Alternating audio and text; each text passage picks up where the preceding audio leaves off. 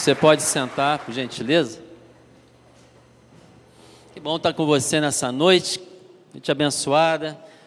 Tenho certeza que você está sendo abençoado aí já pelo Senhor na tua, tua vida nessa noite.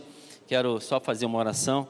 Pai, obrigado por esse tempo, por esse dia e por essa noite que nós estamos aqui para também receber algo que vem de Ti, Senhor. Nós te agradecemos, te agradecemos por esse esse mover que a gente já percebe nesse lugar, Pai. No nome de Jesus. Amém. Essa camiseta aqui, Felipe já falou, mas eu vou reforçar. É a camiseta do musical. O Rei, Jesus é o Rei. Nome acima de todo nome. E nós, como o Felipe falou também, podemos divulgar o musical de Natal. Então, você pode passar ali na bookstore, as camisetas estão ali, e você adquirir a sua camiseta também para, além de divulgar o musical de Natal, você vai divulgar e dizer: Eu sou filho, eu represento esse reino desse rei, Jesus Cristo. Amém? Amém. E nós estamos nesse tempo tempo abençoado de Deus. Né? Estamos aí no finalzinho de domingo. Quem está animado para a semana? Olha só, que povo abençoado desse culto. Ah, nossos pastores Jefferson e Claudinha estão aí numa viagem eh, de descanso, um tempo com família. E a nossa oração é que eles continuem tendo esse tempo abençoado e que eles voltem revigorados com tudo, né? Para a gente estar juntos aí, estarmos juntos aí, estando. Obrigado.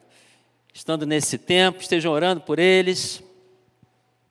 E nós vamos mais uma vez pedir ao Senhor que fale no nosso coração nessa noite. Eu quero pedir para que você, nessa noite, tenha uma expectativa de Deus na sua vida, que Ele eh, fale ao teu coração. Peça a Deus que eh, agora o Espírito Santo dele o espírito dele começa a passear, se mover e, e penetrar na tua mente, de forma que você ouça dele, de forma que você simplesmente ah, comece a perceber e a e receber revelação do Espírito Santo na tua vida nessa noite. Amém? Vamos orar. Pai, obrigado por estarmos aqui. Mais uma vez eu te agradeço, Pai. E eu quero te pedir Espírito Santo simplesmente inunda esse lugar, inunda as nossas mentes, cada espaço, cada cantinho ali da nossa mente, Pai. E faz a tua obra, Pai. Revela o que precisa ser revelado da tua palavra. Nós aqui queremos simplesmente ouvir a tua voz, em nome de Jesus. Amém.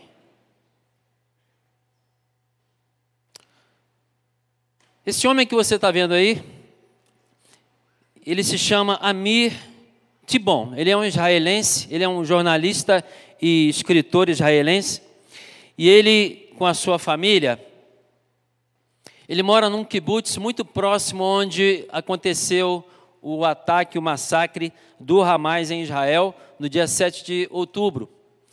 E Amir estava ali com a sua família numa manhã de sábado uma manhã normal de sábado, eles estavam acordando e eles começaram então a ouvir é, os ruídos do ataque. Primeiro ouviram algumas bombas e algumas sirenes, e aí então eles foram, ele, a sua esposa e suas duas filhas, é, uma menininha de três e outra de um ano e meio, duas filhas.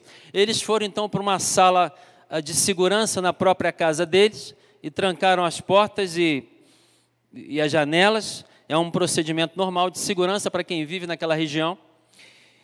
E o Amir e a sua família ficaram ali por horas, por horas. Eles ficaram ali mais de 10 horas, trancados naquela sala. Depois a energia elétrica acabou, a esposa teve a ideia de levar água, então eles tiveram pelo menos água.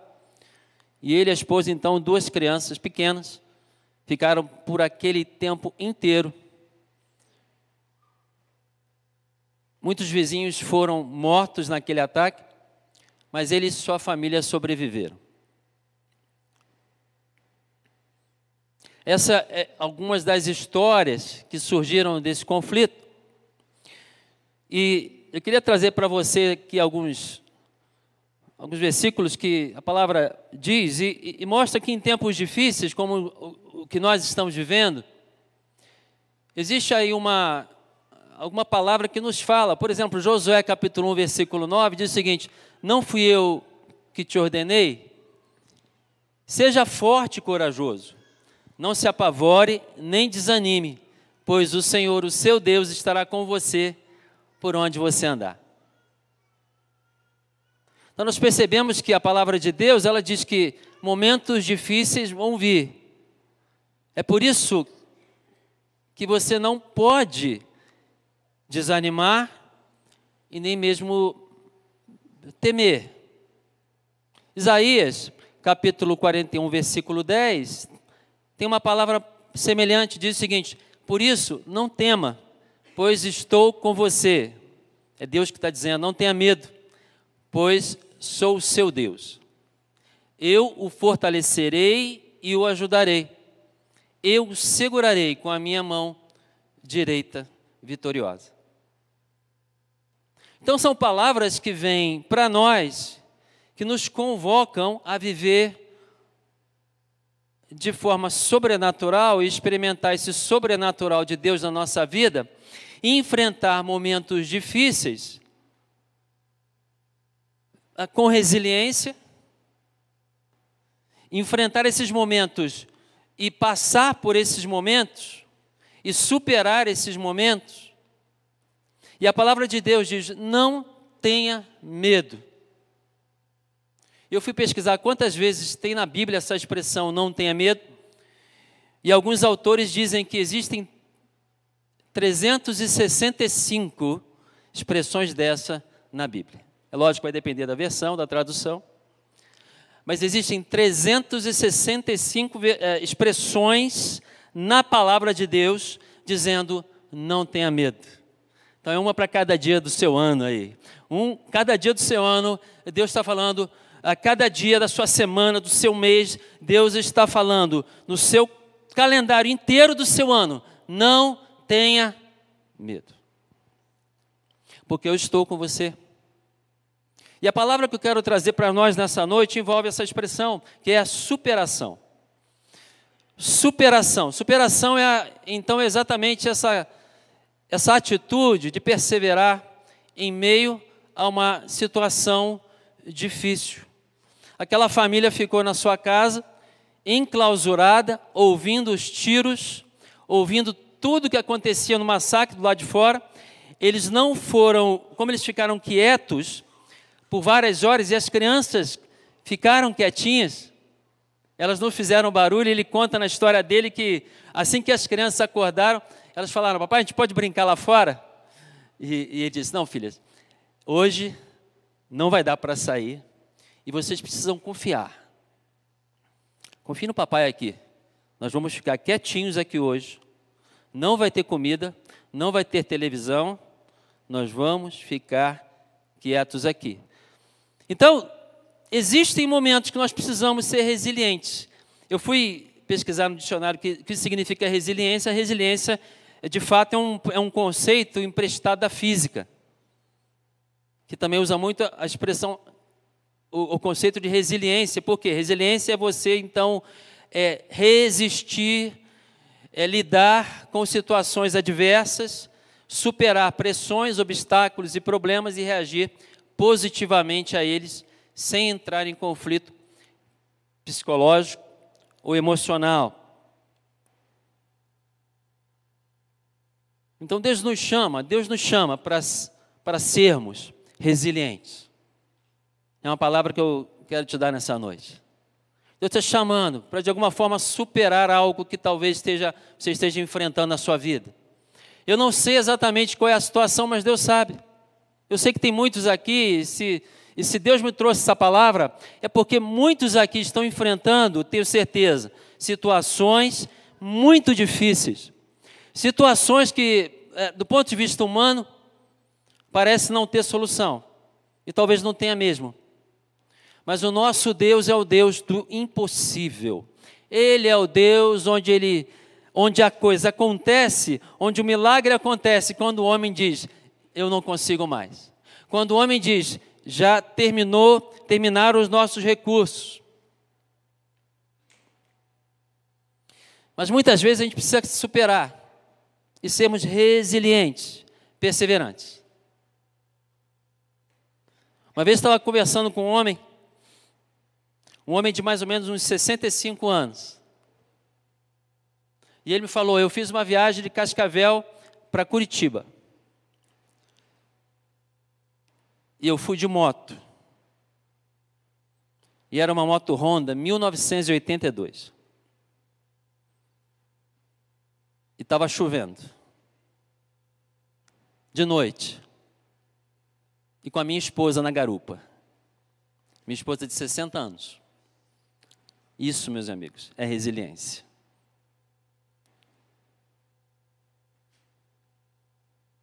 Resiliência é quando você, as circunstâncias não são favoráveis, mas você vai. A palavra tem vários versículos que nos mostram que as situações difíceis vêm, como Jesus falou, no mundo vocês vão ter aflições, mas tem de bom ânimo, eu venci o mundo. João 16, 33. 2 Timóteo 1, versículo 7 fala: Pois Deus não nos deu espírito de covardia, mas de poder, de amor, de equilíbrio. 2 Coríntios 4, 7, 9 diz: De todos os lados nós somos pressionados, mas não desanimados. Ficamos perplexos, mas não desesperados. Somos perseguidos, mas não abandonados. Abatidos, mas não destruídos. E aí ele segue no versículo 18, diz assim: Por isso nós não desanimamos. E aí ele fala: Embora nós exteriormente estejamos a nos desgastarmos, nós interiormente estamos sendo renovados dia após dia. Então, gente, a palavra está cheia, está cheia de, de, de, passagens e momentos que nos dizem: realmente a gente precisa superar.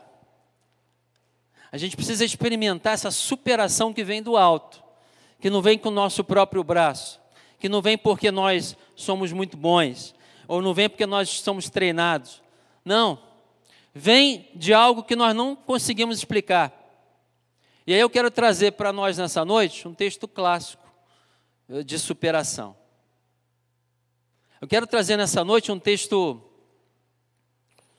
que você deve conhecer, e é um dos textos meus preferidos da Bíblia, que fica lá em Filipenses, capítulo, no capítulo 4. Se você quiser abrir tua Bíblia ou acompanhar aí nos slides. Você precisa entender o contexto de, que, de quando isso foi escrito ou como isso foi escrito para você entender. Filipenses eu considero a carta da alegria, ou a carta da superação, ou a carta do é, do bem-estar emocional. E eu quero te explicar como foi escrita essa carta, quando foi escrita essa carta, em que momento da vida de Paulo, que é o autor, o apóstolo Paulo, ele escreve essa carta justamente no momento ou no tempo ou na fase da vida dele onde ele está preso. Ele não está no, ele não está no, no resort cinco estrelas curtindo umas férias. Ele não está na beira da praia.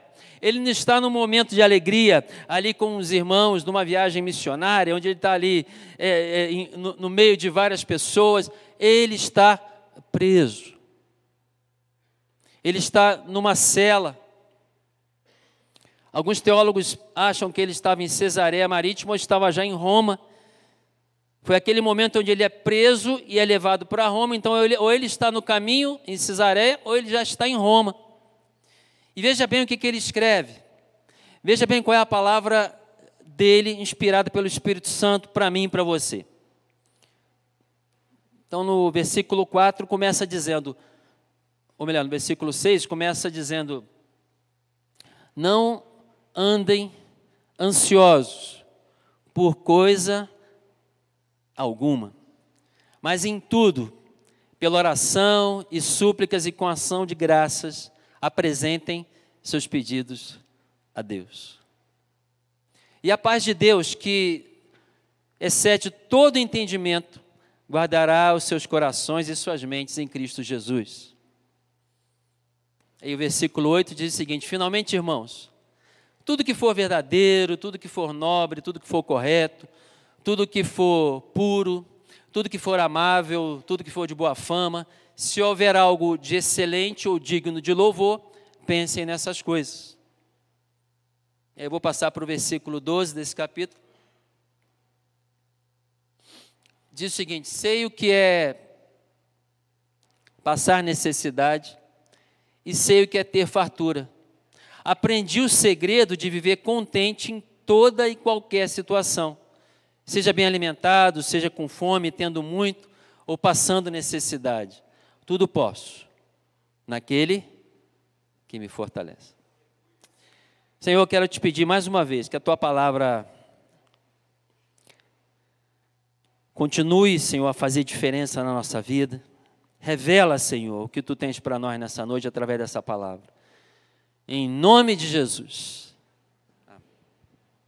O que, que te deixa ansioso, hein? O que, te deixa ansioso? Talvez seja uma prova que você vai fazer. Talvez seja o primeiro dia de trabalho. Primeiro dia de trabalho é complicado, né? Ou o primeiro dia na escola. Primeiro dia na escola acho que é pior ainda, né? Você não conhece ninguém, ninguém te conhece. Que te deixa ansioso, hein? Talvez o resultado de um exame médico. Talvez uma cirurgia programada. Cirurgia amanhã, você não consegue dormir.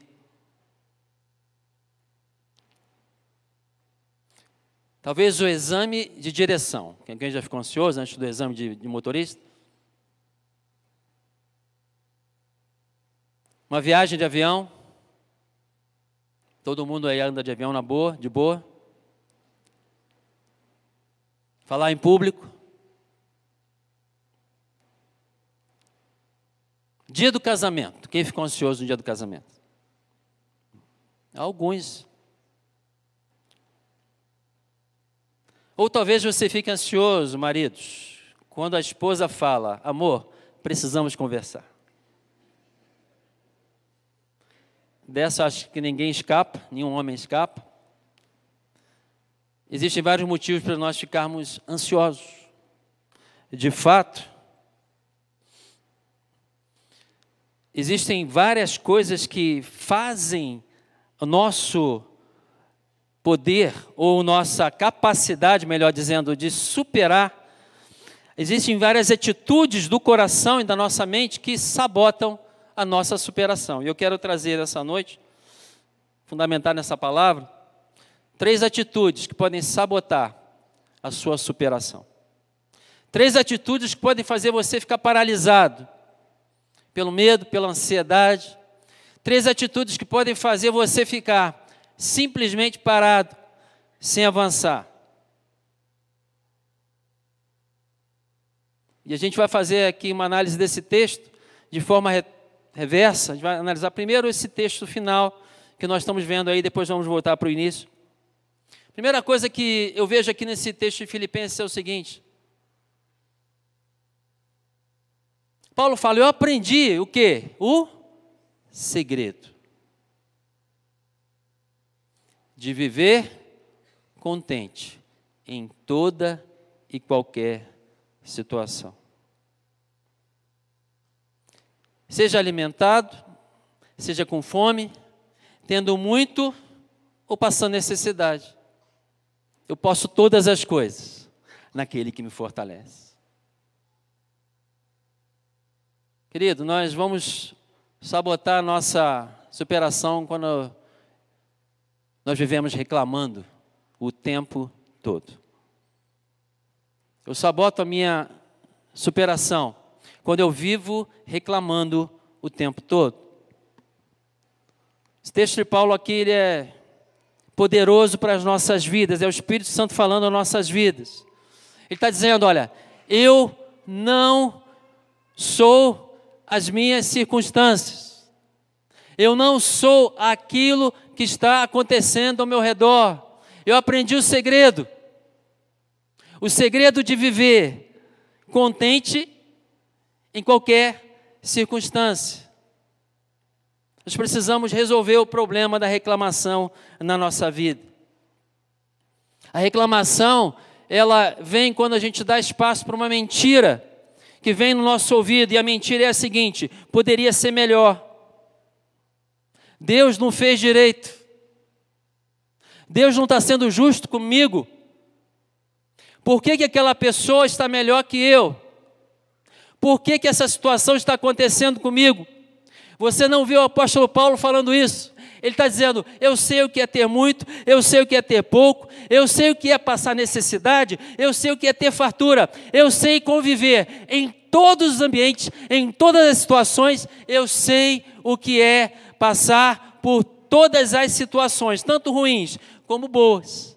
Eu sei o que é um vale, eu sei o que é um monte. Porque o meu Deus é um Deus de vales e de montes. Deus é um Deus do tempo difícil, é o tempo do deserto, mas é o Deus também da terra prometida. Por isso eu aprendi o segredo, é viver contente. Eu aprendi o segredo, e a palavra que vem no meu coração quando, quando Paulo fala isso é essa aí: gratidão, não tem outra. Gratidão, meu irmão.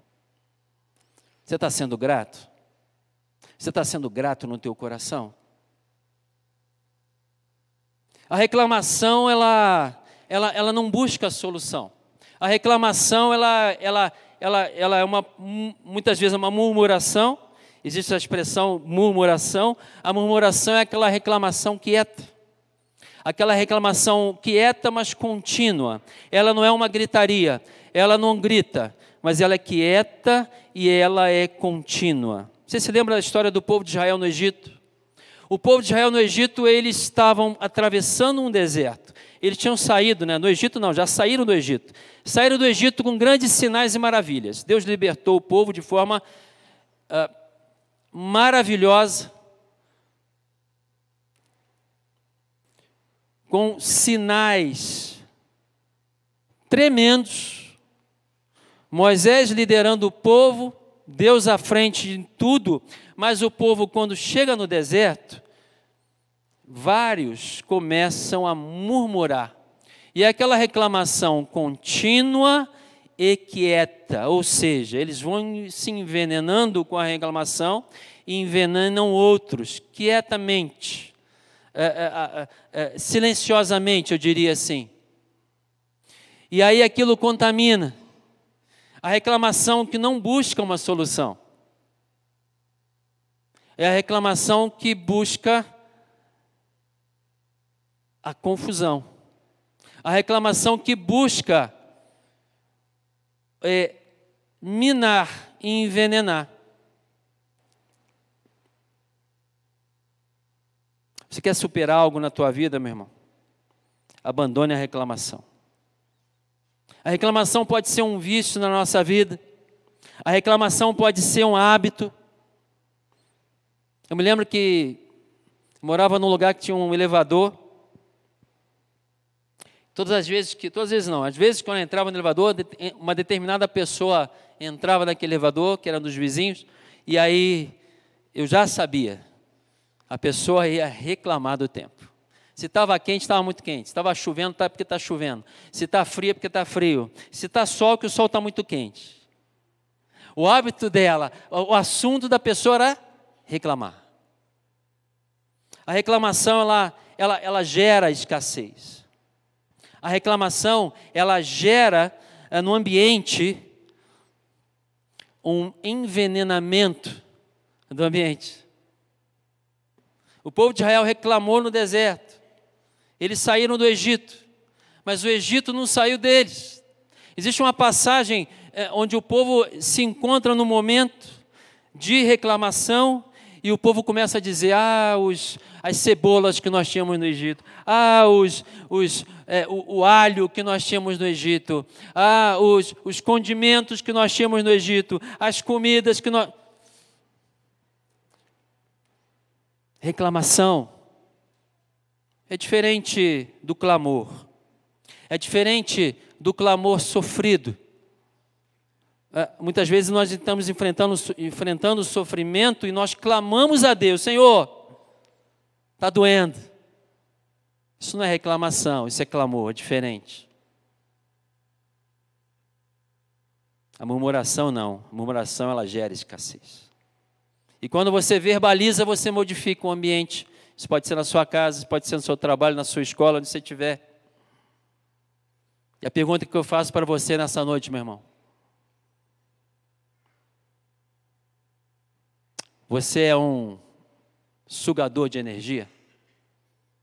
Ou você agrega energia para o ambiente? O que eu quero dizer com sugador de energia? É aquele que quando você chega, ou é aquele que quando chega em algum local, as pessoas se desencorajam, as pessoas se desanimam. Mas o agregador de energia, quando aquele quando você chega no local, ou quando a pessoa chega no local, você traz encorajamento para o ambiente. 1 Tessalonicenses 5,18 diz o seguinte: deem graças em todas as circunstâncias, pois essa é a vontade de vocês em Cristo Jesus. Para a gente superar, a gente precisa ter uma vida de gratidão. E gratidão vem de satisfação em Deus. O povo estava no deserto, o povo estava reclamando, o povo estava murmurando, mas o que eles deviam ter desenvolvido era uma satisfação em Deus, mesmo no deserto, mesmo na dificuldade.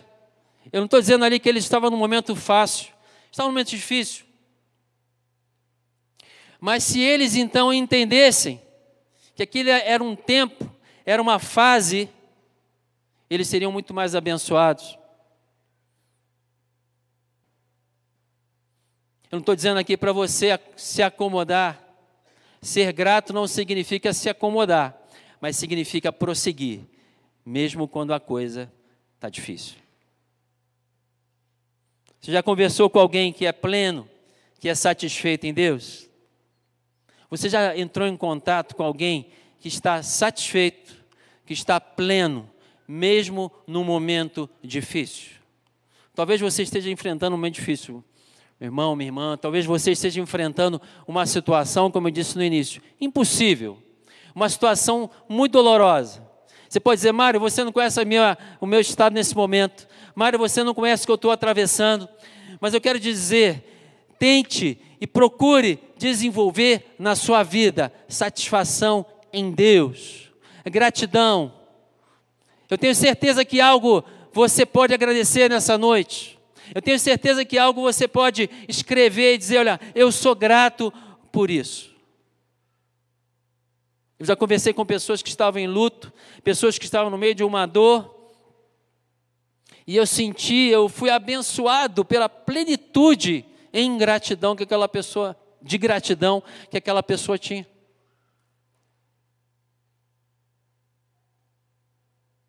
Não estou dizendo para você viver em negação mas eu estou te encorajando a viver em adoração. Amém? Existe um filme chamado Desafiando os Gigantes, talvez você já tenha assistido esse filme. Existe uma cena desse filme onde uma mulher, a esposa de um treinador de futebol americano, e eles tentam, o casal tenta engravidar e eles não conseguem de jeito nenhum, e ficam tentando por vários, vários anos e não conseguem, aquela mulher, por várias vezes, ela acha que está grávida, ela vai lá e faz o teste de gravidez, e o teste é, dá negativo, e ela fica frustrada. E tem um determinado momento do filme, onde ela tem praticamente certeza, eu estou grávida, e ela vai lá, então faz o teste de gravidez. E ela chega toda feliz para saber o resultado. E a enfermeira chega para ela e diz: Olha, me desculpe, mas foi negativo. Você não está grávida. E ela então sai daquela clínica, aos prantos. Ela sai chorando, chorando muito. E ela então, ela, antes de entrar no, no carro dela, ela, ela diz o seguinte: Senhor, eu ainda vou te adorar. Eu ainda te louvo, Senhor. Eu ainda te adoro, Senhor. Mesmo na dor, mesmo na dificuldade, eu ainda te adoro. E aí eu não vou dar spoiler do filme, não vou dizer o restante, quero que você assista se você não assistiu. Você tem condição de adorar a Deus, mesmo na dificuldade, demonstrar gratidão? Paulo está dizendo ali: Eu aprendi o segredo. Está dizendo: olha, isso é uma chave que vira na sua vida. Gratidão, contentamento, mesmo quando as circunstâncias são desfavoráveis. Você conhece aquela música? De vez em quando a gente canta aqui. Então, louve. Simplesmente está chorando, precisando, está sofrendo, louve. Não importa, louve. Seu louvor o quê? invade o céu. Você tem noção disso? Salmo 100, capítulo o capítulo 100, Salmo 100, né, versículo 3, diz o seguinte: Entrai pelas portas dele com louvor, e em seus átrios com hinos de adoração. Como que a gente acessa o coração de Deus? É com adoração, é com gratidão.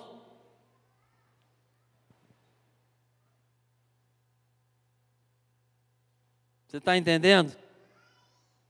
Você está entendendo isso? Estava ouvindo um podcast no, do Dizascope, do Douglas Gonçalves, e ouvi é, uma entrevista que ele estava fazendo com o Rafael Conrado. O Rafael disse o seguinte: olha, uma frase que marcou, até anotei essa frase: prosperidade não é ter tudo. Prosperidade é não sentir falta de nada. Eu vou repetir. Prosperidade não é ter tudo. Prosperidade é não sentir falta de nada. Salmo 23 diz lá: O Senhor é o meu pastor, o quê? Nada me faltará. Está disposto a viver uma vida de gratidão? Você quer quebrar essa mentira da insatisfação na tua vida? Eu quero te convidar a fazer uma lista de gratidão hoje. Quero te convidar a fazer uma lista de gratidão por quem você é grato. Quem que você pode passar uma mensagem hoje e dizer: "Eu sou grato pela sua vida"? Você tem alguém? Vê alguém na sua mente agora? Você pode passar uma mensagem, não precisa ser agora, senão você não vai prestar atenção aqui, depois que você sair. Passe uma mensagem para essa pessoa: Eu sou grato pela sua vida. Vamos cultivar gratidão. Seguinte, Versículo 8: Finalmente, irmãos, tudo que for verdadeiro, tudo que for nobre, tudo que for correto, tudo que for puro, tudo que for amável, tudo que for de boa fama, se houver algo de excelente ou digno de louvor, pensem nessas coisas. Para você superar, para você passar por um momento difícil, para você então mostrar resiliência e receber esse poder do alto para superar. É muito importante a gente evitar esse tipo de atitude que eu vou mostrar aí. Eu saboto a minha superação, a minha superação é sabotada quando eu dou lugar para lixo mental. Quando eu dou lugar para o lixo que invade a minha mente. E esse lixo mental, ele tem vários aspectos. Você vê aí que Paulo está fazendo, está dando para a gente uma peneira. E a palavra que vem na minha mente é pureza. Ele traz uma peneira para a gente exatamente filtrar. Será que o que eu estou pensando é verdadeiro? Será o que vem na minha mente é nobre? Será o que vem na minha mente é correto? Será o que vem na minha mente é puro? É amável? É de boa fama? É excelente? Se é isso, pense nisso. Se não é isso, Expulse da sua mente. É isso que ele está querendo dizer. Romanos capítulo 12, versículo 2, você deve conhecer esse versículo, diz: Para que você experimente a boa, perfeita e agradável vontade de Deus, estou vindo do final para o início. Transforme-se pela renovação de quê? Da mente. Uma coisa tem a ver com a outra, os dois textos se interrelacionam. Craig Rochelle, que escreveu o livro Vença a Guerra na Sua Mente, ele falou o seguinte: a sua mente é um campo de guerra, e a batalha pela sua vida sempre é vencida ou perdida na mente. Eu vou repetir. A sua mente é um campo de guerra e a batalha pela sua vida sempre é vencida ou perdida na sua mente. Talvez você esteja em guerra nesse momento. Talvez a sua mente tá, esteja querendo sair daqui. Talvez você esteja pensando no boleto que você tem que pagar amanhã. Talvez você esteja pensando nos, nos, problemas que vão acontecer, os que estão, que podem acontecer essa semana. Talvez você esteja pensando agora naquela doença que você está enfrentando. Talvez você esteja pensando agora nos desafios que vão a, a acontecer e devem acontecer essa semana. Mas eu quero te dizer, deixa isso para Deus. Deixa isso para quem pode controlar. Traz para a tua mente tudo que é puro, tudo que é nobre, tudo que é agradável, tudo que é correto. Traz a palavra para a tua mente. De vez em quando acontece comigo, graças a Deus não tem acontecido, mas já aconteceu há algum tempo atrás, especialmente num dia como hoje, de domingo para segunda-feira, eu acordar às três horas da manhã, três e meia da manhã e começar. E aí, a semana, como é que vai ser? E aquele negócio para resolver? E meus filhos? E, e, e aquele problema para resolver? E aí começa a orar. E aí começa a vir, e aí começa a vir versículos, mas aí depois volta, uh, volta aqueles, aquele, voltam aqueles pensamentos. Talvez você é, esteja enfrentando isso.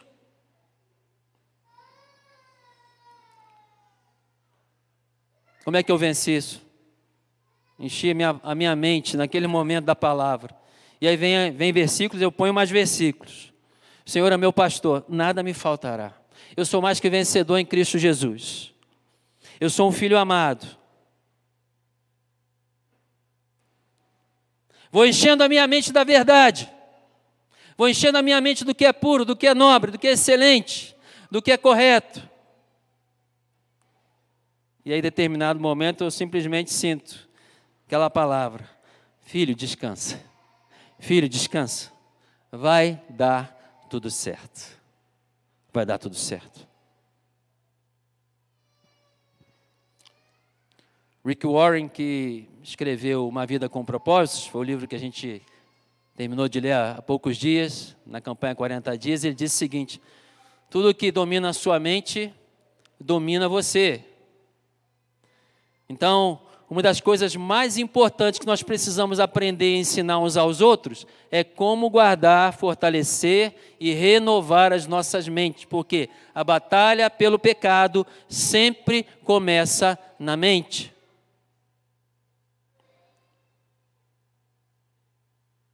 Quais são os poluidores da mente? Amargura.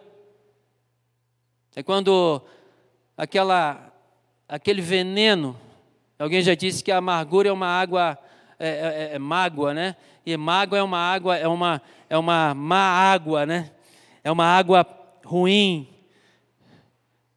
já estragada que você toma. Você toma e você se envenena porque alguém te machucou. E aquilo fica na sua mente, poluindo a sua mente. E aí vem mentira, e aí vem inveja, e aí vem imoralidade sexual, lógico. E aí vem conceitos errados de religiosidade, de rituais, que não vão resolver, que não vão te trazer para a palavra, que não vão te trazer para perto de Deus. E aí vem também um conteúdo, que eu chamo de conteúdo lixo, que é o que a gente absorve através de mídia, através de música, através de conteúdos de entretenimento, tudo isso se transforma num caldeirão na nossa mente para poluir e para se transformar em lixo mental. Cuidado então com as suas atitudes, com as palavras, com que você está se alimentando emocionalmente, mentalmente. Uma vez conversava com um jovem de uns 19, 20 anos, com um olhar de ira, com um olhar, você percebia no seu olhar, no olhar daquele menino, que ele tinha, que ele tinha um rancor no coração, muito sério. E ele me dizia: Olha, a minha vontade é agredir, a minha vontade é bater, especialmente pessoas da minha família. Um menino machucado, um menino cheio de rancor, cheio de, de, de lixo mental. E eu comecei a falar de Jesus para aquele jovem. Comecei a falar de Jesus. No momento que eu falei no nome de Jesus, eu percebi imediatamente as lágrimas vieram nos olhos dele. O semblante dele mudou, porque o nome de Jesus tem poder. Alguma coisa diferente aconteceu, aquele rapaz começou a chorar. Quero te dizer nessa noite, é preciso que você faça essa peneira e comece a purificar a tua mente. Purificar a tua mente, porque senão você vai ficar paralisado. Cuidado aí com, as atitudes, cuidado com o que você leva para a sua casa. Eu estava lendo um relato da Organização Mundial de Saúde. E está dizendo que 20% da população mundial de crianças e adolescentes, 20% dessas crianças e adolescentes no mundo estão sofrendo de algum distúrbio ligado à saúde mental. Algum distúrbio mental. Ou seja, em cinco crianças, uma delas, pelo menos,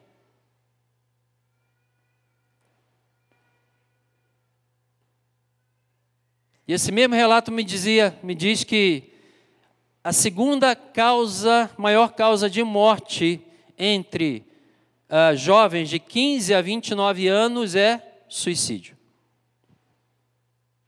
A segunda causa de morte, de 15 a 29 anos. É algo muito sério. A gente não pode desprezar isso. A gente não pode desprezar o que vem na nossa mente. Então eu te pergunto: o que está vindo na sua mente? O que você está consumindo? O que você está pensando? Para a gente superar, a gente tem que renovar a mente, purificar, fazer uma faxina na, na nossa mente.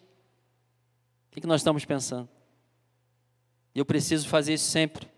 Eu preciso é, repreender pensamentos de ira, pensamentos de insatisfação, pensamentos de comparação, pensamentos de, de, de, de baixa autoestima repreender e substituir com a palavra.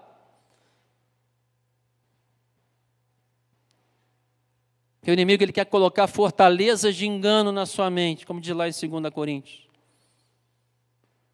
Mas o nome de Jesus é poderoso para quebrar essas fortalezas, amém? A palavra de Deus é poderosa para quebrar fortalezas. Vamos para o final.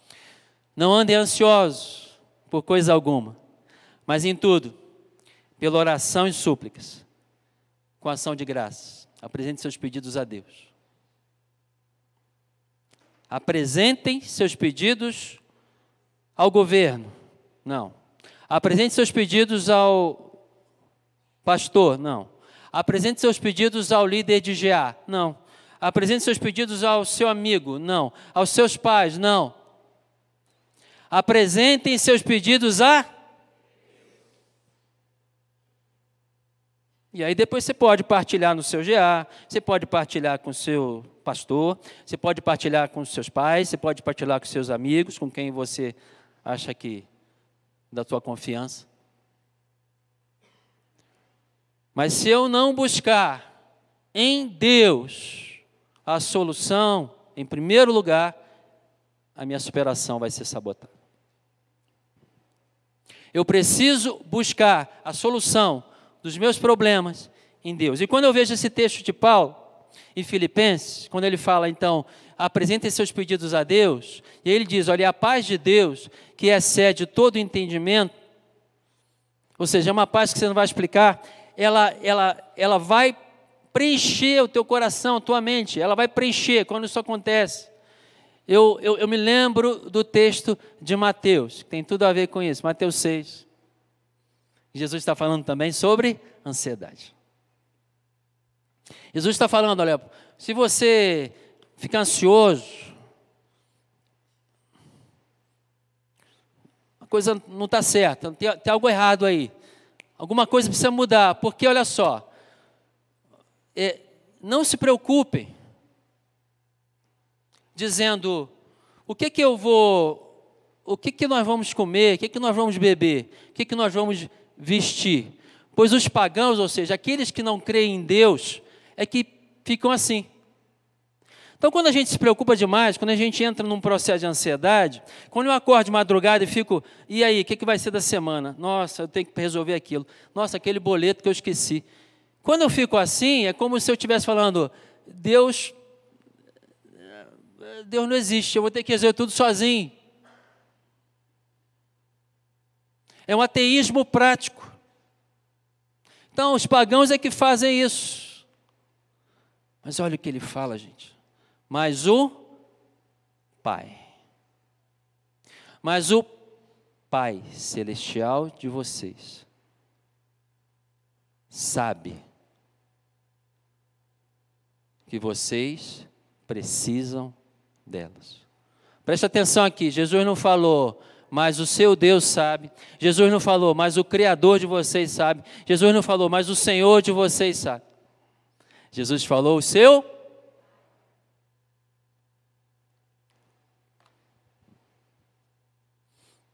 Eu queria nessa noite que você entenda isso. O seu pai sabe o que você precisa.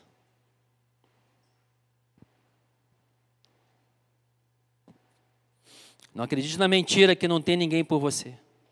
Não acredite na mentira que você não foi aceito. Não acredite na mentira que você não é amado. A gente precisa resolver o problema da solidão, da orfandade. Porque o nosso Pai sabe que nós precisamos. Para a gente vencer e, e superar, a gente precisa. A gente precisa tomar posse dessa filiação. Aquele rapaz que eu mostrei no início, o Amir Tibão, na sua história ele conta que na primeira hora, de manhã cedinho, quando ele percebeu que estavam sendo atacados, ele conseguiu ainda passar uma mensagem para o seu pai, um homem de 62 anos, que é um general da reserva do exército israelense, já está na reserva, um general aposentado. Um homem de 62 anos, ele conseguiu passar uma mensagem para o pai, dizendo: Pai, nós estamos sendo atacados aqui. E aí então ele perde a comunicação com o tempo, ali alguns minutos. Mas o pai daquele homem, daquele jovem, o pai dele diz o seguinte: Eu vou resgatar o meu filho. E aí o pai morava, mora em Tel Aviv, que é uma hora e meia mais ou menos do kibbutz onde estava o, o Amir. E o pai então desce, desce numa jornada heróica. E desce numa missão de resgate, ele e a esposa dele e em meio a vários corpos nas estradas, ele vai numa missão, ele vai e volta várias vezes. E nesse tempo, o Amir Tibon estava lá com as suas filhas e sua esposa, ele disse para as filhas: Olha, confia no, no papai, que o papai está dizendo para vocês, filhas, fiquem quietinhos. E ao mesmo tempo ele pensou: se eu peço para as minhas filhas confiarem em mim, eu posso confiar no meu pai. Ele está falando do pai dele, que era aquele senhor de 62 anos. E esse senhor de 62 anos então faz essa viagem heróica, entra naquele espaço, entra naquele kibutz e chega diante da janela trancada daquela família que não sabia de nada que é aquele momento que eles perderam o contato. Eles não sabiam de nada no interior da casa. E aí o pai bate na janela. e chama pelo filho, pelas, pela nora, pelas netas, e as menininhas, a mesma hora, falam: É o vovô. E quando a Mi fala, quando eu reconheci a voz do meu pai, tudo mudou. Eu sabia que ele vinha me resgatar. O seu pai celestial, ele sabe o que você precisa. Ele sabe o que você precisa.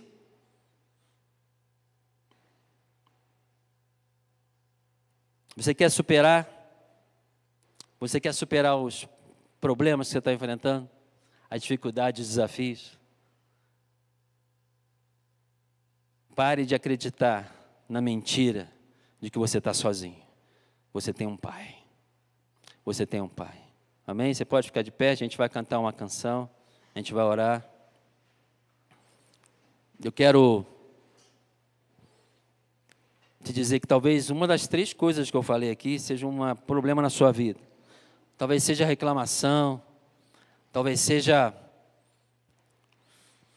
uma questão ligada a lixo mental. Sua mente está cheia de coisa que precisa ser tirada. Você precisa fazer uma faxina na sua mente. Você precisa rever o que você está colocando para dentro aí. Mas talvez o que está te causando ansiedade, que você está se sentindo sozinho. Você está se sentindo. Você está sem um pai. Talvez a tua experiência com um pai terreno não tenha sido boa. Talvez a tua experiência com o pai terreno tenha sido uma experiência difícil. Mas eu quero te dizer, hoje é hora de você mudar essa história e viver uma transição na tua vida. Amém? Quero te encorajar a, a pensar sobre isso. Porque para a gente superar, a gente precisa entender que o nosso Pai é por nós. Que nós temos um Pai. Amém? Nós temos um Pai por nós.